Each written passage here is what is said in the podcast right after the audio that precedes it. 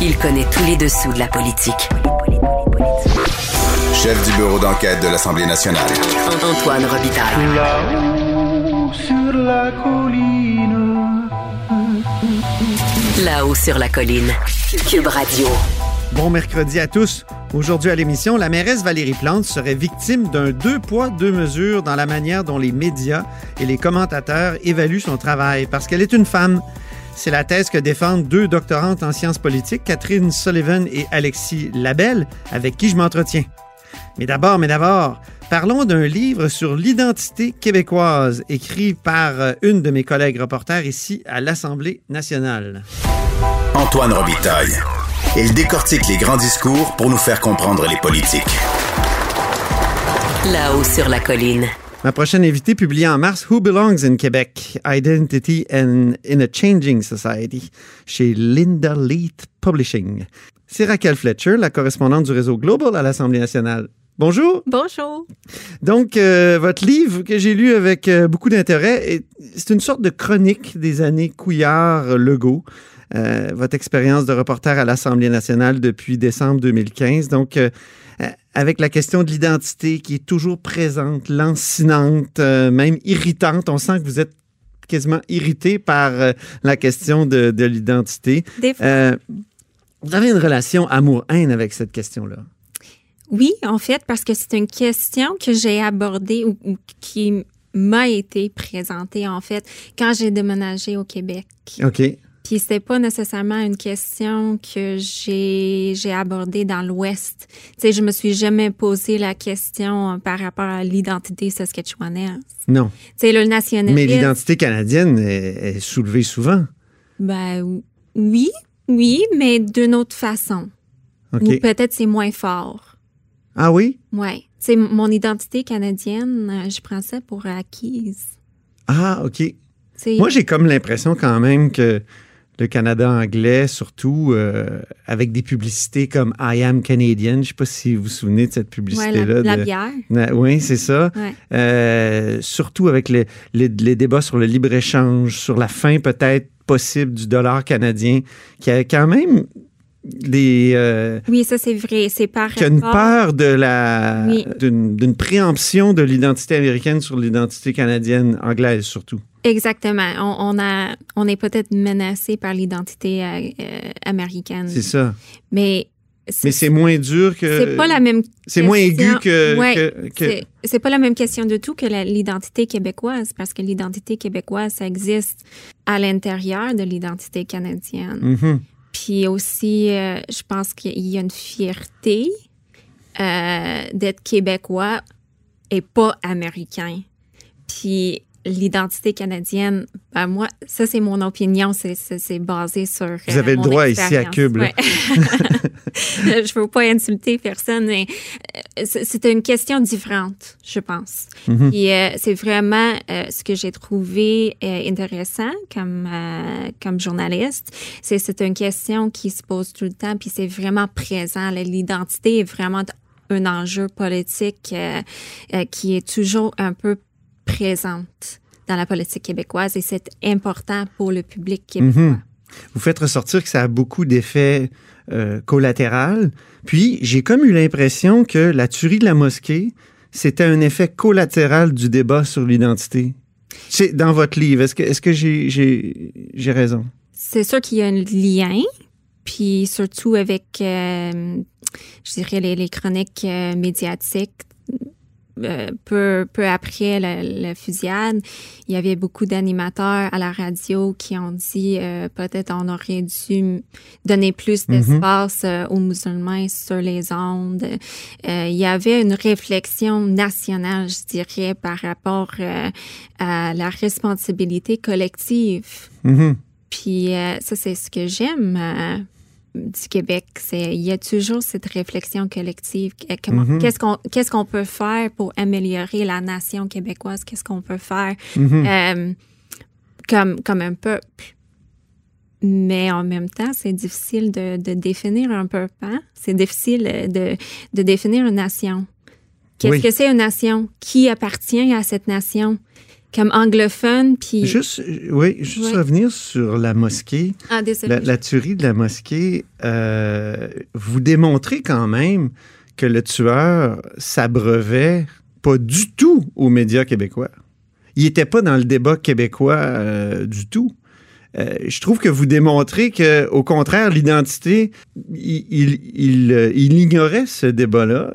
Il, s'abreuvait au, au alt-right euh, américain. C'est le- c'est l'élection de Trump qui a été comme un déclencheur chez lui. C'est le Muslim ban aux États-Unis. Donc, est-ce qu'il y a vraiment un lien? C'est la question que je me suis posée en lisant le chapitre qui est très exhaustif et très intéressant sur le- la tuerie de la mosquée. Parce que vous avez assisté au procès, il faut le dire. Oui, c'est c'est ça, ça. Que, que je trouve intéressant dans votre Ouais. livre, c'est que vous, vous nous faites revivre euh, tout ça et, et- et vous, vous l'avez vécu euh, de première main. C'est un vrai témoignage. La question que, euh, que vous me posez, en fait, c'est qu'est-ce que le tueur a pensé? Oui. C'est qu'est-ce que... euh, C'était quoi le, le- le déclencheur pour lui? Euh, qui est une question que moi, je peux pas répondre parce que je suis pas dans sa tête à lui. Non, bien sûr. Euh, mais ce que j'ai aussi vécu en, en- en couvrant le, le procès, c'est la réaction de la communauté. Ouais. C'est ça que je voulais présenter aussi. Alors, il y a. J'espère que j'ai présenté cette perspective de comment est-ce que c'était possible à Québec qu'un tueur existait et qu'il a fait à Sainte-Foy? Ça, c'était la réflexion collective qu'on avait. Une des villes les plus sécuritaires au Canada, vous le dites-vous, vous le soulignez. Ouais. Puis près de l'université Laval, qui est, je tu sais, qui est un endroit, euh, je veux pas Mhm. dire multiculturel, mais vous savez ce que je veux dire, euh, un endroit avec beaucoup de diversité. Comment ça Mhm. peut, ça peut arriver là, dans ce quartier-là. Puis c'est le, le- Mais je trouve que vous démontrez tellement que lui avait, même vous, vous citez tous les, Mhm. les, Les sites les- les web. sites web que lui a consultés avant d'aller commettre l'irréparable. Et c'est juste des trucs américains? Hmm, c'est intéressant. euh. Donc, je vois pas le lien le avec lien le débat sur l'identité au Québec. Ouais. Mais ce que j'ai voulu démontrer dans le livre, c'est les choses qui est arrivées après, puis la réflexion qu'on a eue comme une nation après Oui, oui. ça, euh, qui était fortement liée à la. Là, il y avait des liens qui étaient Ouais, faits ouais, c'est ça. avec Mhm. le débat sur l'identité, notamment les, les signes religieux. Oui, et les places euh, des musulmans dans la société québécoise. ça. aussi. Donc, euh, vous baignez dans notre actualité depuis cinq ans. La question que j'ai envie de vous poser, c'est celle que, que vous soulevez, mais à laquelle vous répondez pas vraiment. Les Québécois sont-ils moins tolérants Hmm. que les autres Canadiens? Euh, en- encore, je sais pas si je, je suis arrivée à la réponse à cette Oui, c'est- question. C'est ça.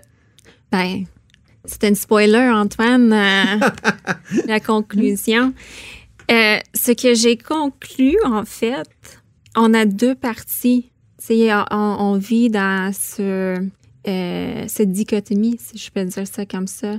Mhm. On vit avec cette question forte au sujet de l'identité. Qui sommes-nous? Euh, mais aussi, on vit dans un- une société. Euh, je présente les exemples euh, du monastère des Augustines, la maison de la littérature. Oui. Euh, Vous avez été impressionné par le monastère. ben, super oui. impressionné. euh, puis c'est un projet exemplaire de la, Mm. de la laïcité. C'était un monastère dans le passé. C'est toujours un monastère, mais maintenant c'est aussi un centre de la santé euh, Mhm. reconnu à l'international qui accueille tout le monde. Quel lien faites-vous avec l'identité? Alors, c'est qu'il y a une préservation de, quelque chose comme le patrimoine, comme un lien avec le passé religieux. euh? Euh, ça, mais c'est un gros projet. Alors, ça peut pas être fait par une personne ou une propriétaire. C'était vraiment un projet collectif qui a été fait un peu naturellement. Mhm. on, on a décidé de faire ça. Les, les, les, les gens qui, qui ont embarqué dans ce projet, un peu comme la Maison de la littérature, qui était aussi une église à l'époque, euh, ils ont fait ça, puis tout le monde l'a accepté. Personne n'a dit, ben, on- on- pourquoi est-ce qu'on préserve nos églises? Alors, c'est un peu naturel. Mais d'une autre façon, on, on a peur de perdre notre identité. Alors, j'ai trouvé... euh, euh, Vous voyez une sorte de métaphore du, du débat? Oui, j'ai trouvé une métaphore, mais aussi, moi, je, je pense que ça, c'est ma philosophie humaine, euh, que, tu sais, on est tous les saints et on est tous les pécheurs. Tu sais, ça dépend du côté de la médaille. Puis il y a deux côtés de la médaille pour, euh, pour ce débat-là. Tu sais, on, on a intuitivement, comme Québécois, il y a quelque chose d'intrinsèque. C'est, on, on fait ça intuitivement. Il faut préserver nos passés, il faut préserver la culture, la langue.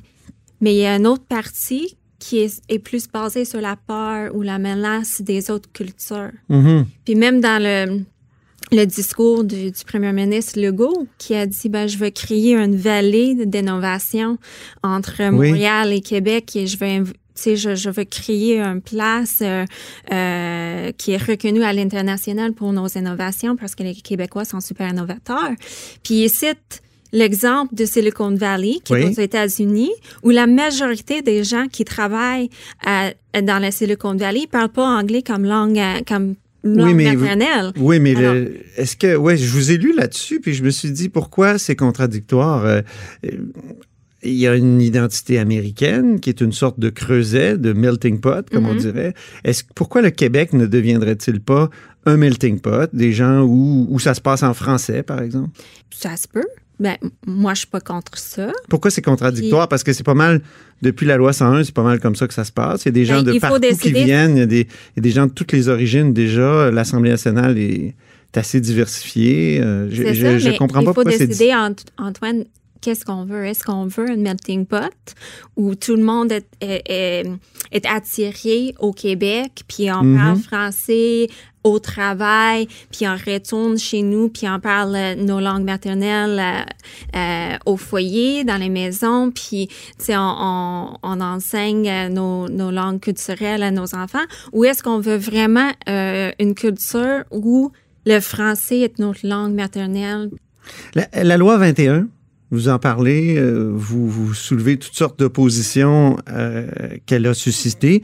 Est-ce que est-ce qu'elle est intolérante? Ben, il y a des gens qui, qui disent oui, puis il y a des gens qui disent non. C'est ça. Moi, c'est ce qui. Mais vous, j'ai comme me senti par, par toutes les références que vous aviez que vous, vous, vous tendiez plus vers le oui. que c'est c'est intolérant. Oui. J'ai essayé de, de garder mon opinion là-dessus Oui.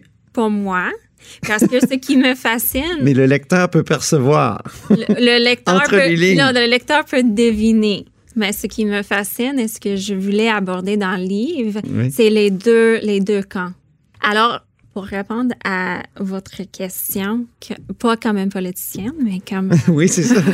Comme pour donner une vraie oui. réponse. Pardon, oui, je vous, je vous mets Euh, un peu dans un, comme moi- on dit en anglais, un hot seat, là, Oui, pardon. c'est ça. Moi, je suis au milieu. Tu sais, euh, il y avait des gens euh, qui m'ont convaincu de chaque bord, alors je me trouve vraiment au milieu. Mhm. Sentez-vous que vous êtes québécoise maintenant? Moi, je, Je vous me écoute considère. Vous, vous dites des nous des fois, oui? Je dis nous. Moi, je me considère québécoise. Vos, euh, votre public euh, va entendre euh, mon accent, puis ils vont peut-être dire que je suis pas québécoise, mais euh, j'ai acheté une maison ici, je vis ici, euh, je parle, euh, je parle français à la maison, j'ai deux chiens, je dis assis, couché à mes chiens. Euh, si je suis pas québécoise, je, je sais pas ce que je peux faire pour devenir plus québécoise. Ah oui, c'est ça. Mais à la page 111, vous dites à quelque part, euh, le seuil de l'identité au Québec, c'est l'accent. Quand on n'a pas l'accent, on n'est pas. On est remarqué comme on n'est pas né On- ici. Ouais. Est-ce Ouais. qu'on est expulsé à ce moment-là de l'identité? Euh, ben, Anto- Antoine aussi, je suis une femme blanche, euh, alors je, je, je reconnais euh, mon privilège là-dessus. Puis je suis aussi canadienne.